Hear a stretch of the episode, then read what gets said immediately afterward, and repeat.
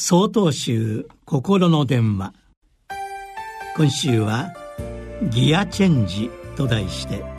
埼玉県長光寺福島新越さんの話です。今の車は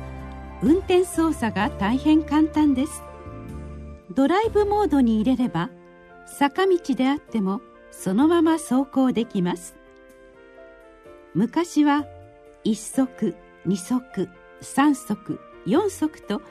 手動でギアチェンジをしなければなりませんでした。今ギアチェンジをする車に乗る人は本当に車が好きな人です。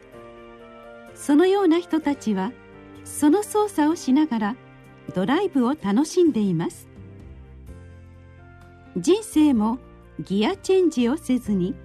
ドライブモードにセットすれば目的地につけるようだったらどんなにいいか分かりません。しかし人生山あり谷ありまさかがありその都度ギアチェンジをしなければならないことに遭遇します。順風満帆の人生を送っていたとしても自分が病気を患ってしまった時あるいは会社を退職した時伴侶を亡くした時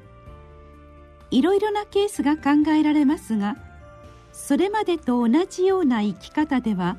立ち行かなくなります。そんな時どうしたらいいかというとギアを1段あるいは2段下げるとか時には1段ギアを上げなければなりません。人生にとってのギアチェンジとは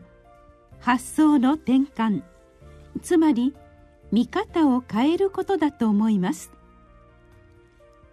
何か苦難にぶち当たり落ち込んだりした時お釈迦様がおっしゃった「人生は苦である」つまり人生は思い通りにならないのだよという言葉を思い出します。思い通りにならないのは当たり前だと納得すると苦難は私に与えられた試練だと思うことができます。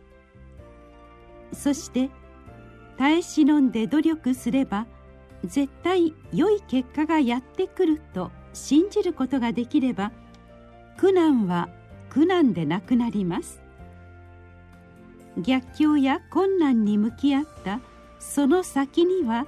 幸せが待っています。そして